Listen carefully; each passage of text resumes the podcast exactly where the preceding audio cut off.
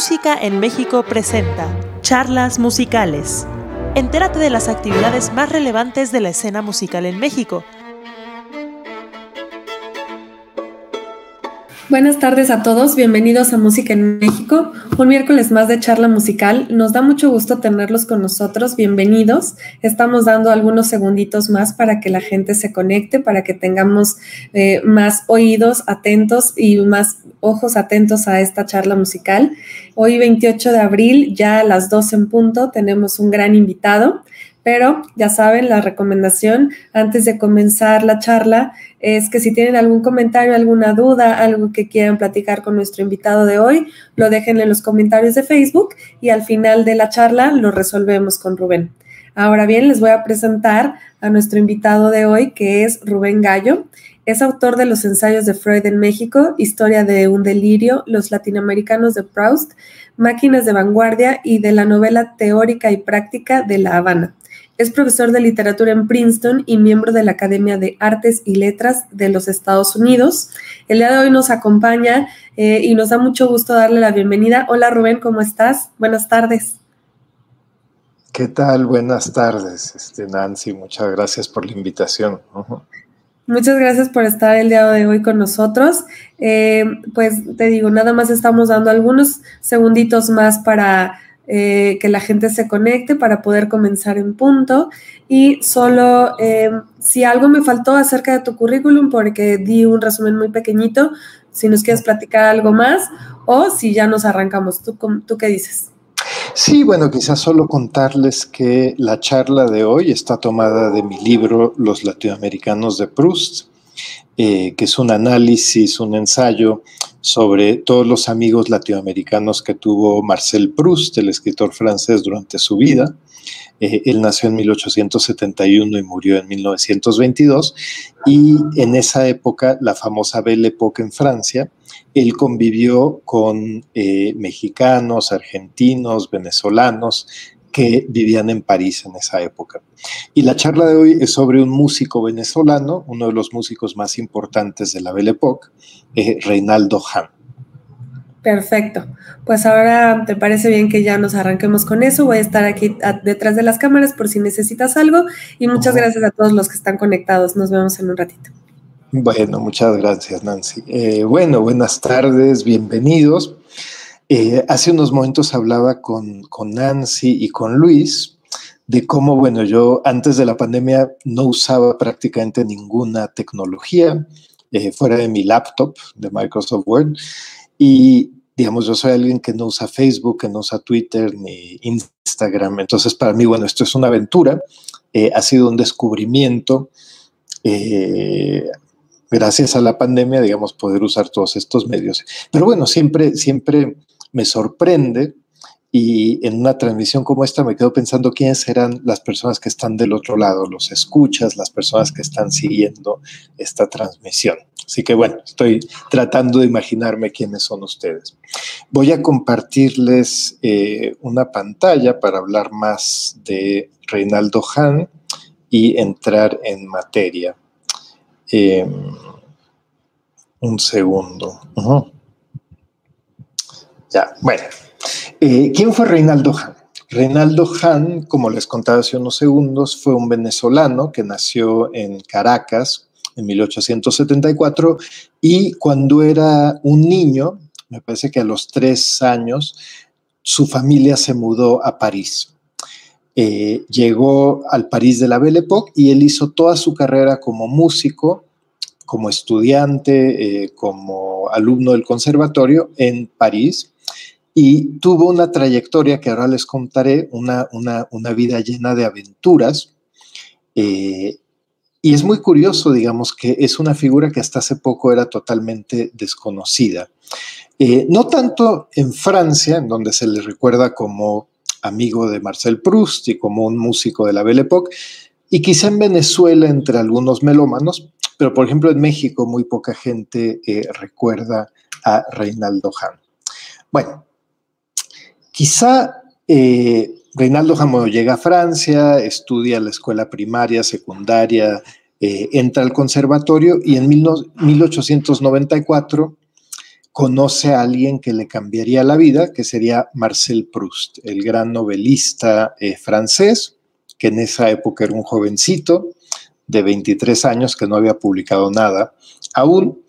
Y ellos dos empiezan una relación muy intensa, se hacen novios, amantes, y durante este tiempo, Reinaldo Hahn, que también era muy jovencito, que también tenía veintitantos años, ya había, se había hecho de una reputación como un músico joven muy importante que tocaba sobre todo en los salones aristocráticos. Eh, él fue un niño muy precoz y cuando tenía 26 años compuso su primera ópera que se llama La isla del ensueño, L'île du rêve, eh, que es una ópera basada en un libro de Pierre Loti y que está ambientada en Tahití. Eh, Reinaldo Hahn fue un músico de salón, es decir, que eh, la gran difusión de su música, él, tocaba el piano, él cantaba sus propias composiciones en los salones aristocráticos, en las fiestas elegantes de París. Y quizá de esta época, su canción más famosa es Si me vers avait des ailes, si mis versos tuvieran alas, que de hecho es una chanson, una canción que compuso Reinaldo Hahn basada en un poema de Víctor Hugo. Aquí pueden ver las palabras eh, del poema de Víctor Hugo y de la canción y también una caricatura de Reinaldo Hahn tocando el piano y fumando eh, su cigarro, tal cual lo habrán visto eh, los asistentes a alguna de estas fiestas aristocráticas de la época de Proust. Una traducción muy rápida dice, mis versos huirían, dulces y débiles, hasta tu jardín tan bello, si mis versos tuvieran alas, como los pájaros. Volarían chispas hasta ese hogar tuyo que ríe, si mis versos tuvieran alas como el espíritu. Cerca de ti, puros y fieles, eh, correrían noche y día si mis versos tuvieran alas como el amor. Bueno, em, me gustaría, eh, estas canciones de Reinaldo Hahn son quizá la parte más conocida y más famosa de su obra, y me gustaría tocarles eh, una interpretación moderna de alguien cantando eh, esta chanson de Reinaldo Hahn, que es quizá la más famosa. Eh, un segundo que les comparto. Eh, aquí, ay, un segundo. Un segundo que se me olvidó poner el audio. Eh, aquí está. Perfecto. Entonces, este es un cantante llamado Dietrich Fischer-Dieskau, alemán, cantando esta canción de eh, Reinaldo Hahn, si mis versos tuvieran alas. Eh, dura simplemente, dura dos minutos.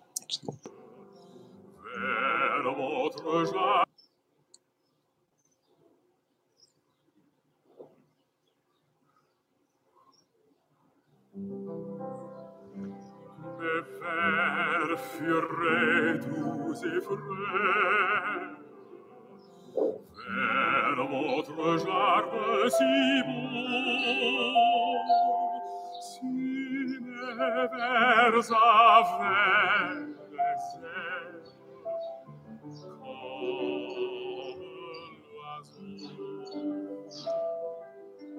Il volerait, et se serre, fermo profoi Kyrie, si me versa.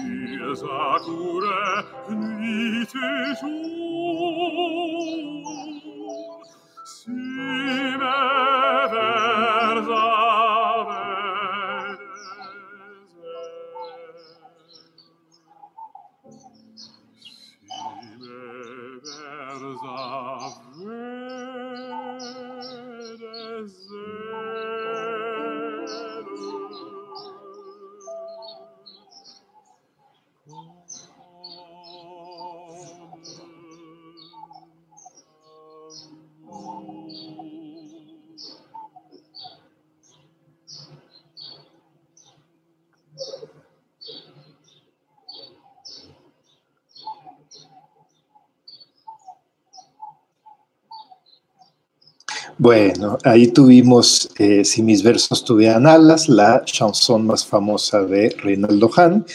Y como pueden ver, es, un, es una composición que nos adentra en ese mundo que debe haber sido el de los salones en, Francia, eh, en la Belle Époque. Y nos podemos imaginar perfectamente esas recepciones con un piano de cola, eh, entre la aristocracia parisina y Reinaldo Hahn, que era un niño prodigio, cantando y tocando el piano eh, para un público elegante. Eh, solamente quería mencionar que, bueno, Reinaldo Hahn sí fue un niño prodigio y esta canción que acabamos de escuchar, él la compuso a los 15 años. Y a partir de los 15 años, bueno, él, aparecía en los salones, lo invitaban a cantar y a tocar el piano. Bueno, sigamos con las imágenes eh, que les traje. Eh, un segundo que... Eh, ay, que ahora no lo encuentro. Em,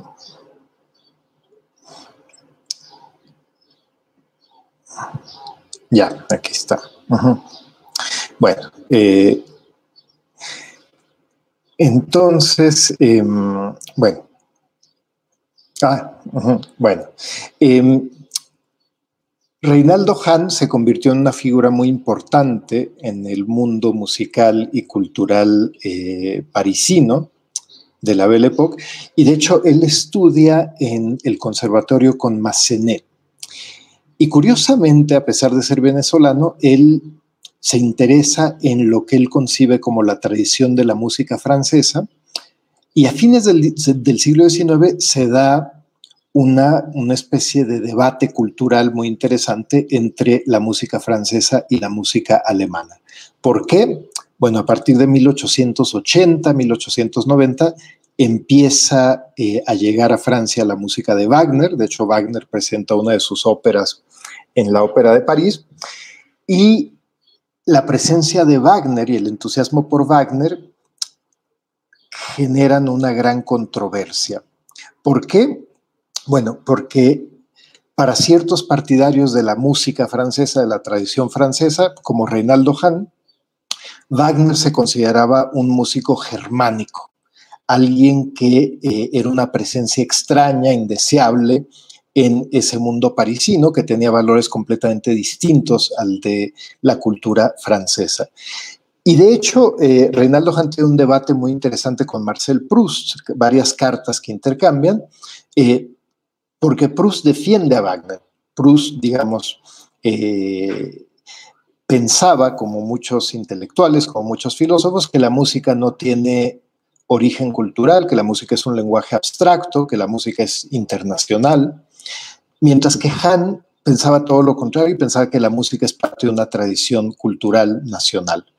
Y eh, hay unas cartas muy chistosas. Hay una, por ejemplo, en donde eh, Reinaldo Hahn, quejándose de los músicos alemanes, dice que cuando un músico eh, es como una especie de elefante en una cuerda floja. Digamos, es alguien que le falta gracia, elegancia, eh, todas las cosas que él asociaba con la música francesa.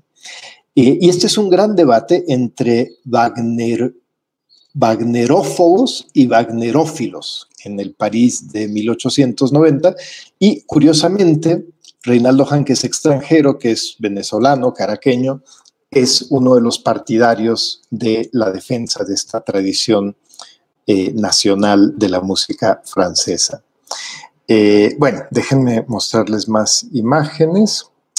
Eh, un segundo, que siempre se me pierde la, ventana.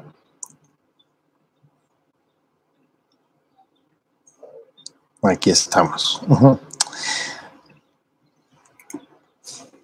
Bueno, em, ¿Quién estaba en el círculo de Reinaldo Hahn? Bueno, estaba Marcel Proust, que era su novio, estaba Mallarmé, que era amigo, Massenet, que fue su profesor. Eh, algo muy curioso, Eric Satie. De hecho, Eric Satie y Reinaldo Hahn fueron compañeros en el conservatorio y curiosamente, Reinaldo Hahn odió a Eric Satie. Le parecía un tipo raro, eh, maleducado, extraño, huraño. Y hay unas cartas eh, a Eduard Risler, que es uno de sus compañeros del conservatorio, en donde Han se queja eternamente de Eric Satie y dice cosas muy chistosas. Hay una carta, por ejemplo, en donde dice, yo creo que Eric Satie debería de componer menos y bañarse más.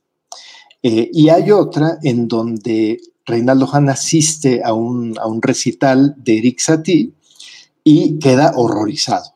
Y entonces escribe en la carta, dice, yo no sé si eso sea música, si eso se le puede llamar música, entonces yo tengo que repensar completamente eh, mi concepción de lo que es la música.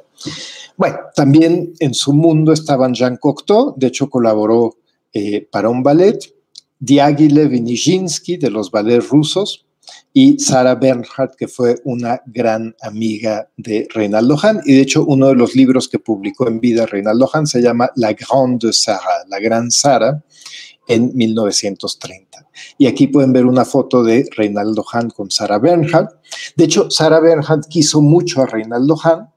Ella tenía una casa de campo en Bretaña, en una islita lejos de todo, eh, que en esa época quedaba a horas y horas, y yo creo que incluso días de París, había que ir en tren y luego tomar un barquito. Eh, Belle-Île se llama este lugar. De hecho, la casa de Sarah Bernhardt es ahora un museo que se puede visitar. Y Reinaldo Hahn fue un invitado frecuente a esta casa de Belle-Île. Eh, Reinaldo Hahn, quizá en su momento más vanguardista, colaboró con los ballets rusos y eh, compuso un ballet que se llama El Dios Azul, Le Dieu Bleu, y Nijinsky bailó el papel principal y aquí tiene una foto de Nijinsky disfrazado de este dios azul. Es muy curioso porque es un ballet muy exótico, eh, juega, está ambientado en la India y juega con esta deidad que se inventó Reinaldo Hahn, que es un dios azul que sale eh, de las entrañas. Em, quería hablarles un poco de la relación con Proust, que es muy divertida. Bueno, tenemos todas las cartas de Proust a Reinaldo Hahn. Lamentablemente no tenemos las respuestas de Reinaldo Hahn a Proust. Eh, y es muy curioso porque Reinaldo Hahn, que tuvo una vida llena de cambios, eh, de traumas, como les contaré en unos minutos, él siempre conservó estas cartas de Marcel Proust y las llevó consigo en todos sus viajes, en todos sus desplazamientos. Y cuando él muere en los años 40, eh, una de sus sobrinas hereda estas cartas y bueno, es la persona que se encarga de venderlas y es ahí cuando se dispersan en el mundo. Pero bueno, estas cartas que tenemos de Proust a Reinaldo Hahn son muy curiosas y nos muestran más el Proust muy distinto al que conocemos, eh, porque bueno, Proust quiso mucho a Reinaldo Hahn, ellos tuvieron una relación durante aproximadamente tres años, cuando eran muy jovencitos, tenían veintitantos años, pero siguieron siendo muy amigos el resto de su vida. Eh, Proust en estas cartas nunca llama a Reinaldo Reinaldo, como pueden ver aquí, le inventa sobrenombres. Entonces, por ejemplo, en esta carta le dice Mon petit Bunibuls. ¿Qué es eso de Bunibuls? Bueno, es un nombre inventado, no quiere decir nada. Y Marcel Proust se dirigía, se, divertía mucho en cada carta eh, inventándole otro sobrenombre a Reinaldo Hahn. Y aquí tienen una lista de todos los nombres con que Proust se refiere a Reinaldo Hahn. Hay una carta en donde le dice Monsieur de Binibuls, en otro le dice Mon cher petit Birninuls, en otro Mon cher gentil, cher Binibuls, cher Binchnibuls, Mon cher Ibuls, Mon cher. Y bueno, seguimos, seguimos, no se los voy a leer todos, pero aquí pueden ver Guninuls, Gunimels, Monsieur Bonbunibuls, Gunimels, Biniguls, etcétera y pueden ver que él se divertía muchísimo. ¿Qué quiere decir? Digamos, ¿de dónde saca Marcel Proust estos sobrenombres para Reinaldo Hahn? eh, es muy raro, ¿no? Binibuls Buncht no, no suena nada ni como Reinaldo ni como Han. Y curiosamente, la pista nos las da una de las cartas que le escribe Proust en donde lo llama Petit Beauchamp. ¿Qué es eso? Bueno, Petit es pequeño, como ustedes saben, y Beauchamp es una palabra inventada que viene de Bosch, que es el término eh, peyorativo que usaban los franceses para referirse a los alemanes después de la Primera Guerra Mundial. Entonces, curiosamente, eh, aunque, Reinaldo Hahn era venezolano, Proust se burla un poco de su apellido alemán, Hahn. Eh, y de hecho, Reinaldo Hahn era, el padre de Reinaldo Hahn era un judío alemán que había llegado a Caracas a hacer negocios y eh, su madre, bueno, era, una caraqueña católica, Reinaldo Hahn, digamos, nunca se identificó como judío, pero Proust, que era mitad judío, como ustedes saben, se burla eh, un poco de este apellido germánico eh, de Reinaldo Hahn. otra cosa que quería contarles es que en las cartas que le escribe Marcel Proust a Reinaldo Hahn, hace una cosa que no hace en casi en ningún otro lugar de su obra, es que dibuja. Eh, Proust le hace dibujos que le envía a Reinaldo Hahn y curiosamente muchos de estos dibujos tienen que ver con sus obsesiones. Aquí pueden ver, por ejemplo, en la izquierda, este es un dibujo de la Catedral de Amiens, que es una de las catedrales más importantes de Francia, construida en el siglo XIII. Eh, y curiosamente, eh, aquí también se burla un poco de lo alemán que Marcel Proust siempre asoció con Reinaldo Hahn. Entonces, en lugar de escribir Amiens como se escribe, A-M-I-E-N-S, dice Absien y escribe Casteldrach como si fuera una especie de, eh, parodia de lo que es el alemán. Y aquí hay un dibujo de Reinaldo Hahn que vemos con sus alas, que escuchamos ya en la canción, y estos son eh, los títulos de las óperas que había compuesto hasta entonces, L'Île de Rêve, La Carmelite, eh, eh, Chanson, etcétera, etcétera. Entonces pueden ver que la relación que tenía Marcel Proust con Reinaldo Hahn era muy juguetona, muy perversa de cierta manera. Este es otro dibujo en donde Marcel Proust dibuja a Reinaldo Hahn. Aquí vemos el título de una de sus óperas, La Carmelita, La Carmelite. Y pueden ver que es muy raro porque pone a Reinaldo Hahn en una especie de nicho gótico, ¿no? Eh, y aquí podemos ver que en la carta le dice Cher enfant Reinaldo, querido niño Reinaldo.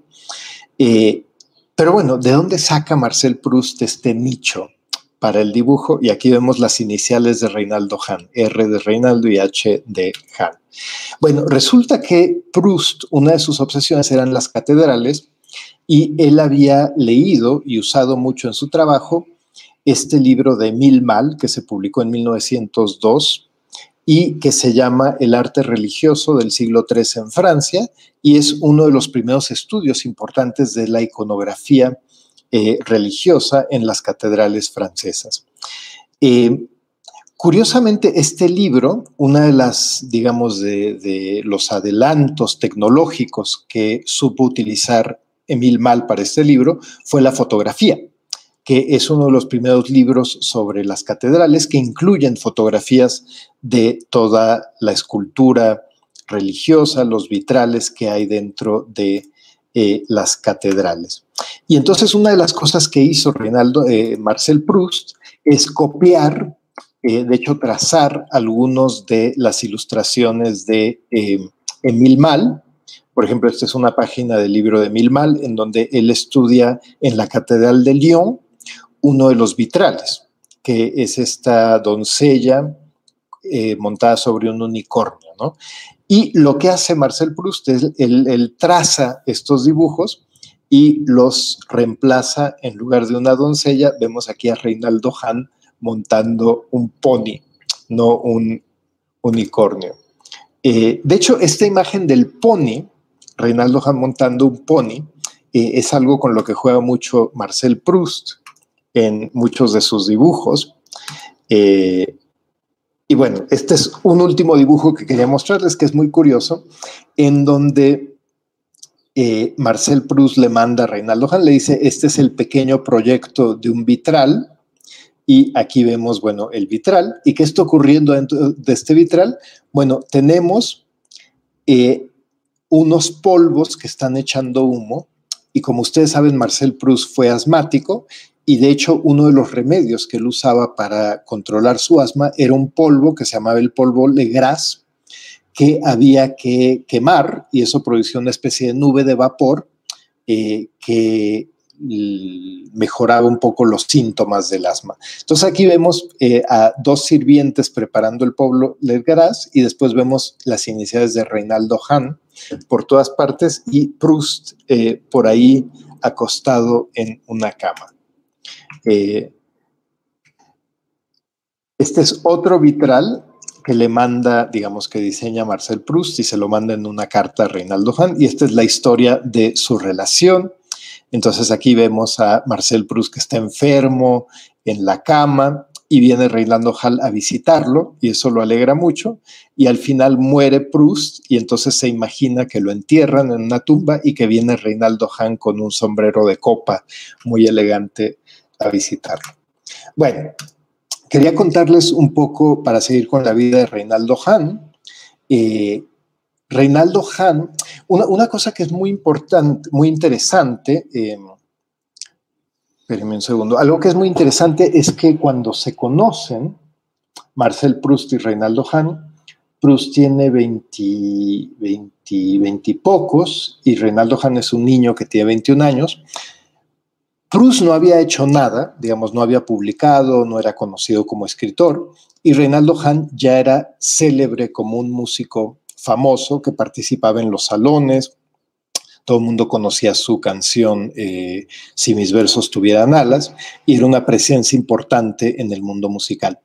Esto continúa, digamos, en las primeras décadas del siglo XX, los años 10, 20, sobre todo los años 10, Marcel Proust seguía sin publicar prácticamente nada. Hay que pensar que el primer volumen de su novela, Del lado de Swan, solamente aparece en 1913, justo antes de la Primera Guerra Mundial.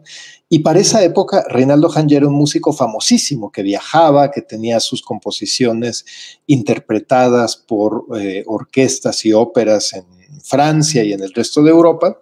Y Proust apenas empezaba a publicar. Eh, Proust muere, como ustedes saben, en el 22 y es ahí cuando empieza, digamos, la fama de Proust. Es una fama, bueno, él alcanzó a ganar el premio Goncourt en el, en el 19 por el segundo volumen de su novela, eh, eh, eh Le Jeune Fille Fleur, pero em, Reinaldo Hahn, digamos, ya era alguien muy famoso. Quería contarles un poco de la vida de Reinaldo Hahn después de la muerte de Proust eh, en 1922. Bueno, después de la muerte de Proust, eh, Reinaldo Hahn tiene otra pareja que es un actor y cantante que se llama Guy Ferrand, eh, que era mucho más joven que Reinaldo Hahn, era casi 30 años más joven que él, y ellos se conocen porque eh, Guy Ferrand quiso interpretar una de las óperas de Reinaldo Hahn y lo buscó. Eh, se hicieron pareja y aquí pueden ver una foto muy linda de un viaje que tomaron los dos a Egipto en el año 38. Reinaldo Hahn, bueno, ya un señor cincuentón, y Guy Ferrand, que es un muchachito. Reinaldo Hahn tuvo una carrera muy interesante porque, bueno, él comenzó con estos chansons que compuso a los 15, a los 20 años, y después él siempre quiso ser un compositor de óperas y de música seria. Curiosamente, no funcionó. Digamos, las óperas serias que él, que él compuso, como por ejemplo La Isla del Ensueño, en realidad no tuvieron tanto éxito. Y ya, digamos, en, entrado en la cuarentena, y sobre todo en la cincuentena, eh, él descubre una nueva vocación como compositor de operetas, de música mucho más ligera, eh, de comedias musicales, y es ahí en donde le empieza a ir muy bien, tiene un grandísimo éxito comercial, Y estas operetas, eh, que digamos son, son, son, son muy ligeras, son melodramáticas, es casi como el equivalente de lo que sería una telenovela en nuestros días, pero bueno, acompañada con acompañamiento musical. Y en muchas de estas operetas, eh, Guy Ferrand actúa y canta. Aquí tienen una foto de O Mon Bel que es una opereta del 35, y pueden ver a Guy Ferrand y a Simon Simon. Pero curiosamente, la opereta más famosa de Reinaldo Hahn y la que todo el mundo recuerda incluso hoy es Ciboulette, que es una opereta en tres actos compuesta en 1923. Eh, esta es, em, yo diría, es la obra de Reinaldo Hahn que más fama tiene incluso en nuestros días.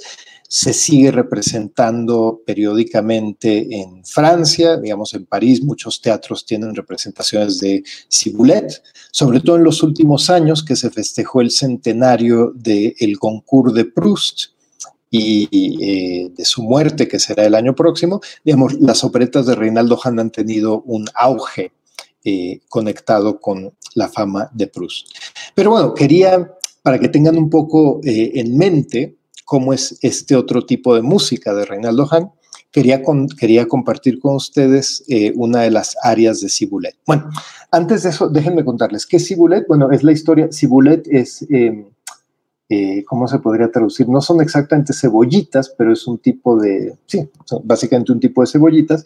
Y Cibulet es una muchacha pobre, digamos que viene del campo y que se dedica a vender cebollitas en un mercado. Eh, se enamora de un aristócrata, de un señor muy elegante, y termina invitada a una serie de fiestas eh, elegantes en donde ella se disfraza de eh, española, tiene un personaje que se llama Conchita Cibulero y sale vestida de sevillana con castañetas y eh, panderos.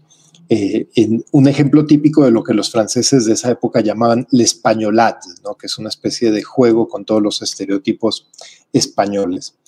y bueno, al final tiene un final feliz, digamos, se casa con su aristócrata y todo mundo contento. Déjenme compartirles em,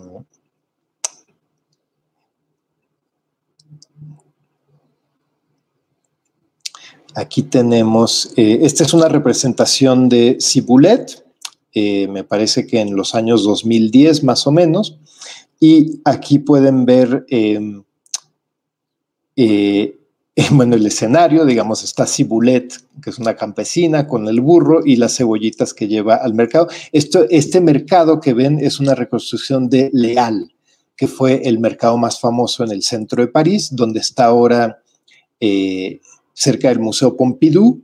De hecho, hay un gran centro comercial que se llama Leal, eh, porque este mercado, que era un mercado precioso con estructura de acero del siglo XIX, fue demolido en los años 70.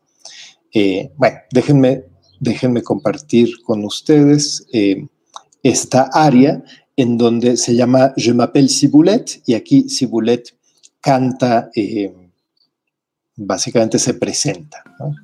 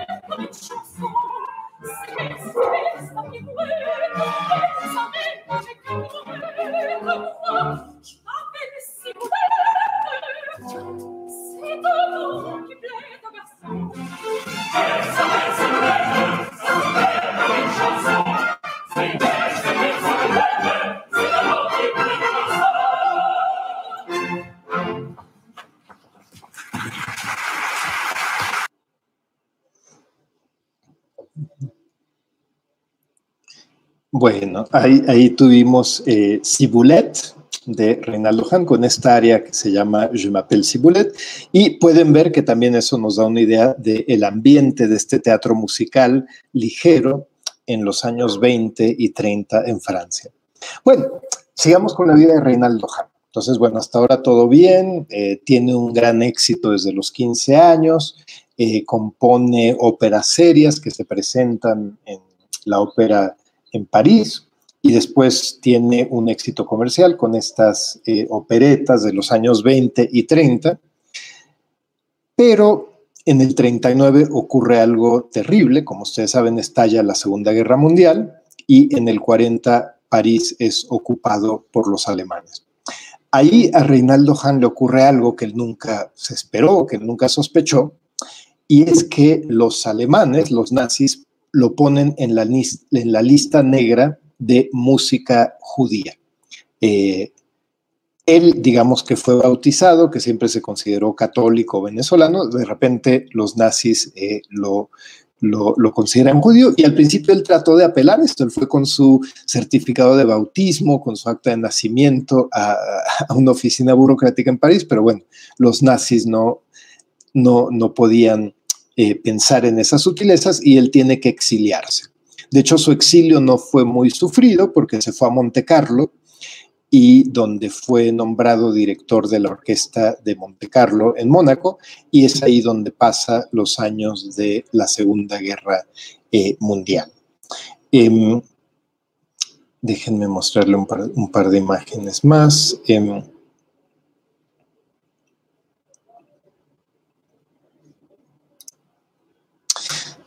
em, Bueno, esta es otra. Em, bueno, eh, saltemos porque bueno, nos queda poco tiempo, pero em, bueno, entonces Reinaldo Juan pasa estos años de la guerra en, exiliado en Mónaco, donde es director de la orquesta de Monte Carlo, y cuando termina la guerra y regresa Charles de Gaulle victorioso de Londres para convertirse en, en presidente en Francia, él trata de em, bueno, no solamente invita a Reinaldo Hanna a que regrese a París, pero lo nombra director de la Ópera de París. Y esto fue, digamos, la culminación de la carrera de Reinaldo Hahn.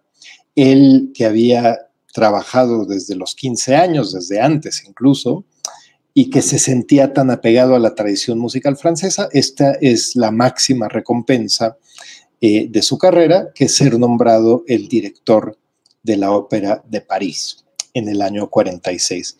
Y aquí pueden ver a un Reinaldo Hahn, ya de 60 y largos, y eh, bueno, fue, digamos, un final feliz a su vida. No lo pudo disfrutar mucho porque murió en el año 47. Eh, Pero bueno, estuvo eh, en la ópera de París, por lo menos pudo, pudo, pudo, pudo estar ahí un año.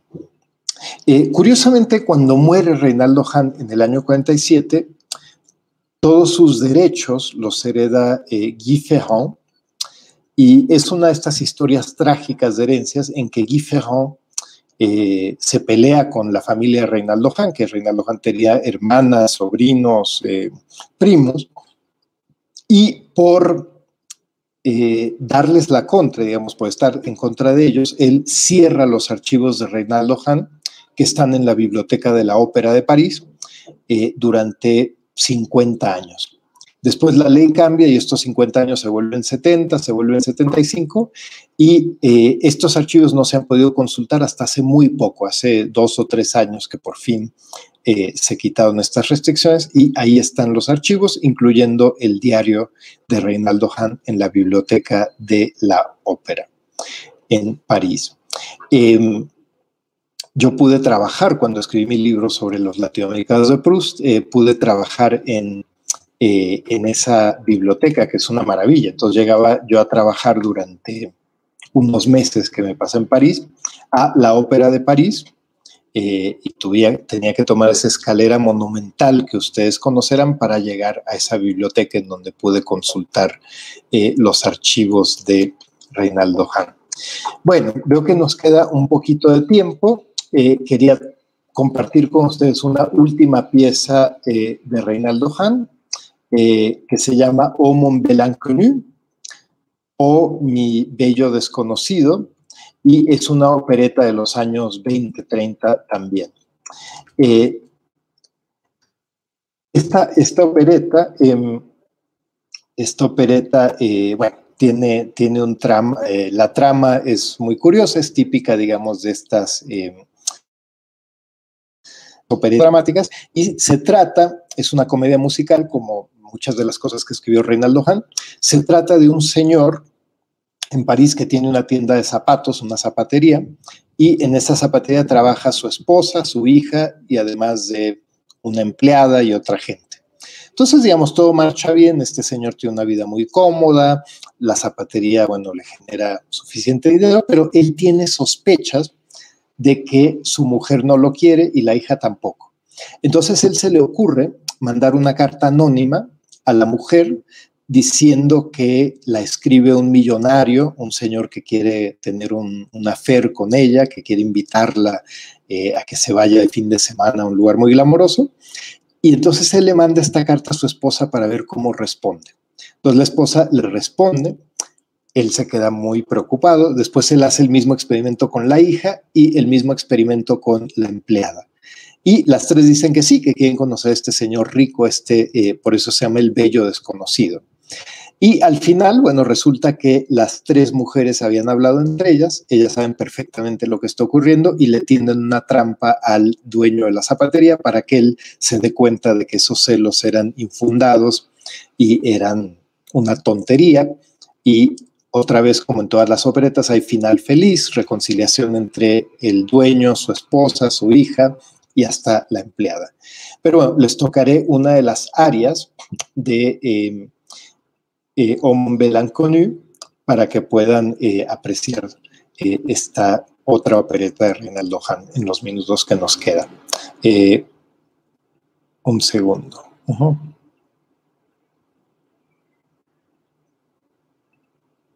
Hmm. Yeah. Mm -hmm.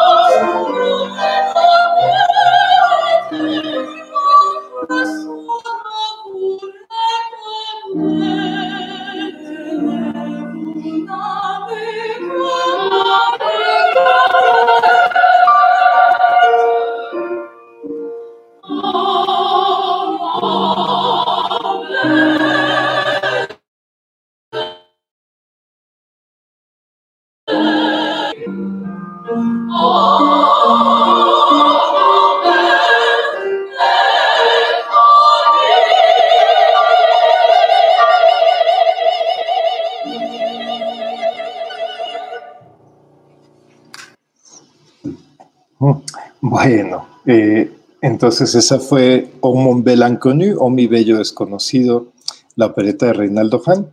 Y saben que hay una grabación de la época de los años 20, 30, en donde se escucha a Reinaldo Hahn cantar eh, un dueto con Arletty, con esta famosa cantante y actriz del teatro eh, musical de esa época. Eh, pero bueno, entonces, bueno, hasta aquí me imagino que tienen preguntas, comentarios, y yo creo que podemos dar por concluida esta charla y quizá conversar un poco con el público. Eh, sí, entonces Nancy, ¿cómo hacemos? Hola Rubén, ya, ya estoy de vuelta, muchas gracias. Muchas gracias. Sí, tenemos aquí algunos comentarios, algunas preguntas. Nos da mucho gusto a la gente que se conectó, que, que le guste participar y que, y que nos, nos dejen comentarios como Dan Lab. Hola Rubén, felicidades, te escucho. A Ismael Hernández Mejía. Hola, saludos desde Cuernavaca, Morelos. Siempre es un gusto escuchar estas charlas ya que enriquecen el alma. Muchas gracias Ismael, muchas gracias por acompañarnos. Y tenemos a Alexander Brook, saludos a Rubén. Y Ismael Hernández Mejía nos dice, los nacionalismos del siglo XIX se confrontaron entre Francia y Alemania. Eh, en todas las áreas creativas, Pasteur quería elaborar una mejor cerveza que la alemana, los filósofos alemanes pregonaban el idealismo alemán y pensaban que su filosofía era única, los franceses respondían con una excelente literatura que muchas veces iluminaba más que la filosofía alemana, una confrontación divina. ¿Qué opinas de este comentario, Rubén?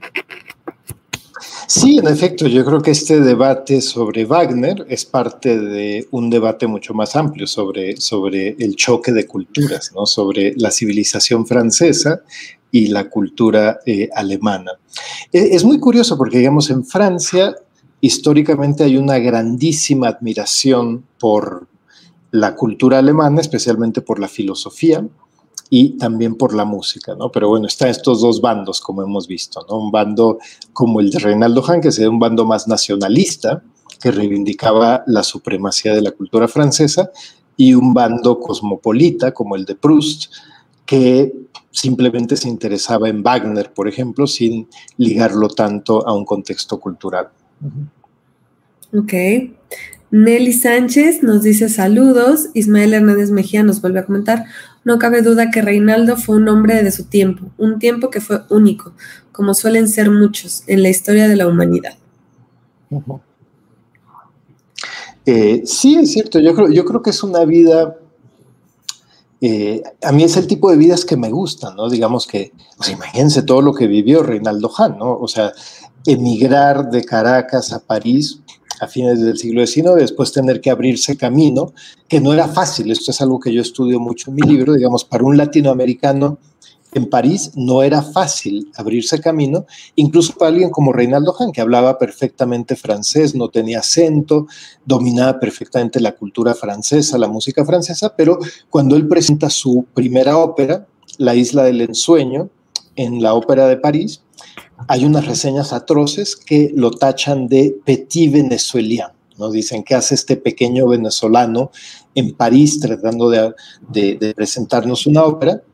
Y había un término muy, muy despectivo que se usaba en Francia en esos años, que era rastacuer, ¿no? Rastacuero, que era una especie de, eh, sí, un término peyorativo para referirse a los latinoamericanos, digamos,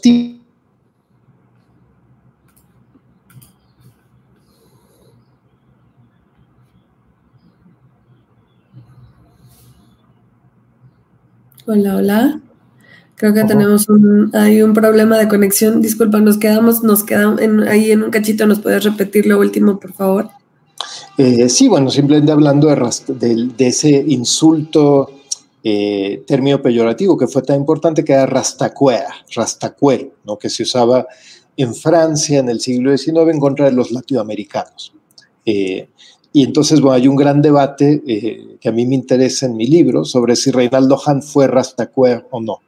Eh, parecería que no, porque él, digamos, tuvo mucho éxito, estuvo en los salones, pero hasta su...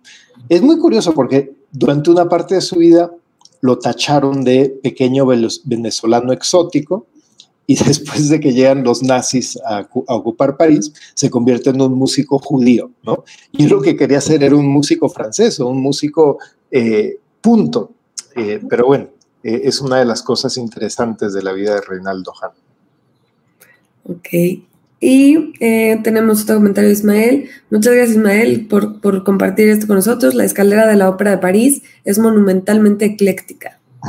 Sí, en efecto. Es una muy buena descripción. Y Elizabeth Morales, saludos desde Mérida, Yucatán. Muchos saludos.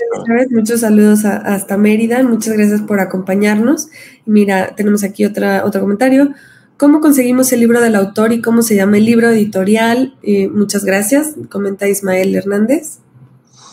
Eh, sí, el libro se llama Los latinoamericanos de Marcel Proust. Quizás se puede poner en el, en el chat para los eh, para las personas que nos están viendo. se publicó, lo publica la editorial Sexto Piso y bueno, se consigue en cualquier librería de la Ciudad de México o por Amazon. Muchas gracias, Rubén. Y Nasira Calleja, qué increíble, perdón, qué increíble vida de este latinoamericano genial en París. Totalmente desconocido, podría hacerse una ópera con su vida. Muchas gracias por compartir generosamente tus conocimientos e involucrarnos en el ambiente de la época. ¿Es posible conseguir tu libro? Ya dijimos que sí, entonces lo pueden conseguir en cualquier librería. Ya les estamos, les estamos colocando aquí en el chat, que es Los Latinoamericanos de Marcel Proust. Así es el nombre y lo pueden conseguir en cualquier librería o también por Amazon. Muchas gracias, Nasira. Y me parece que nos, quedamos sin preguntas, sin comentarios. Por el momento, este, pues te doy muchísimas, eh, me da muchísimo gusto tenerte con nosotros. Muchísimas gracias por habernos acompañado, Rubén, este, por compartirnos un poquito de, tu conocimiento y envolvernos en, la, en, en esto de la bella época. Este, sí, de hecho, saben que encontré la grabación de Arletí, si quieren escucharla, que es muy, es muy impresionante. Eh, es un minuto y bueno, Arletí fue, digamos, una gran cantante y actriz de ese mundo del teatro eh, de comedia francés de los años 20.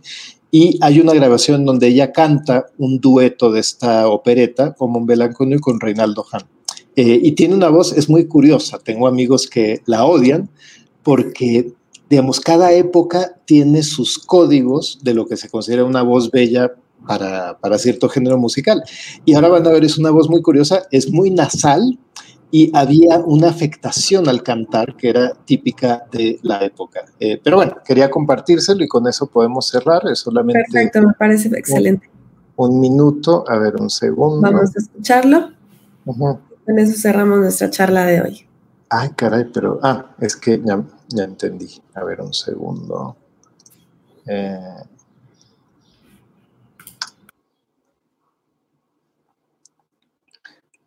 déjenme ponérselo.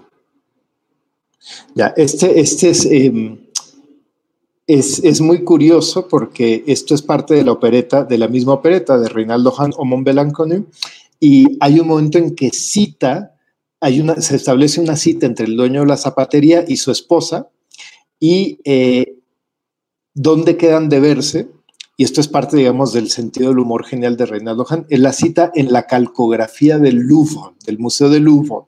Y la calcografía era, digamos, el, la oficina del Louvre que se encargaba de hacer reproducciones, eh, reproducciones en yeso, de calcar dibujos, ¿no?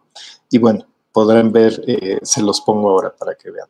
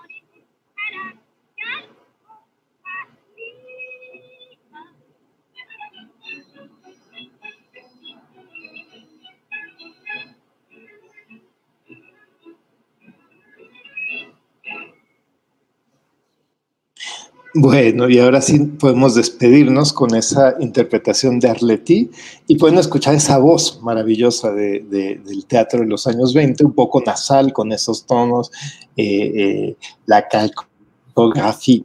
Eh, la, la, letra es muy divertida porque es la esposa, no recuerdo si la esposa o la hija del dueño de la zapatería, que cuando la citan en la calcografía, ella empieza a jugar y dice, bueno, yo creo que eso es un nuevo departamento de la tienda que yo no conozco. Conozco la mercería, la platería, pero la calcografía no.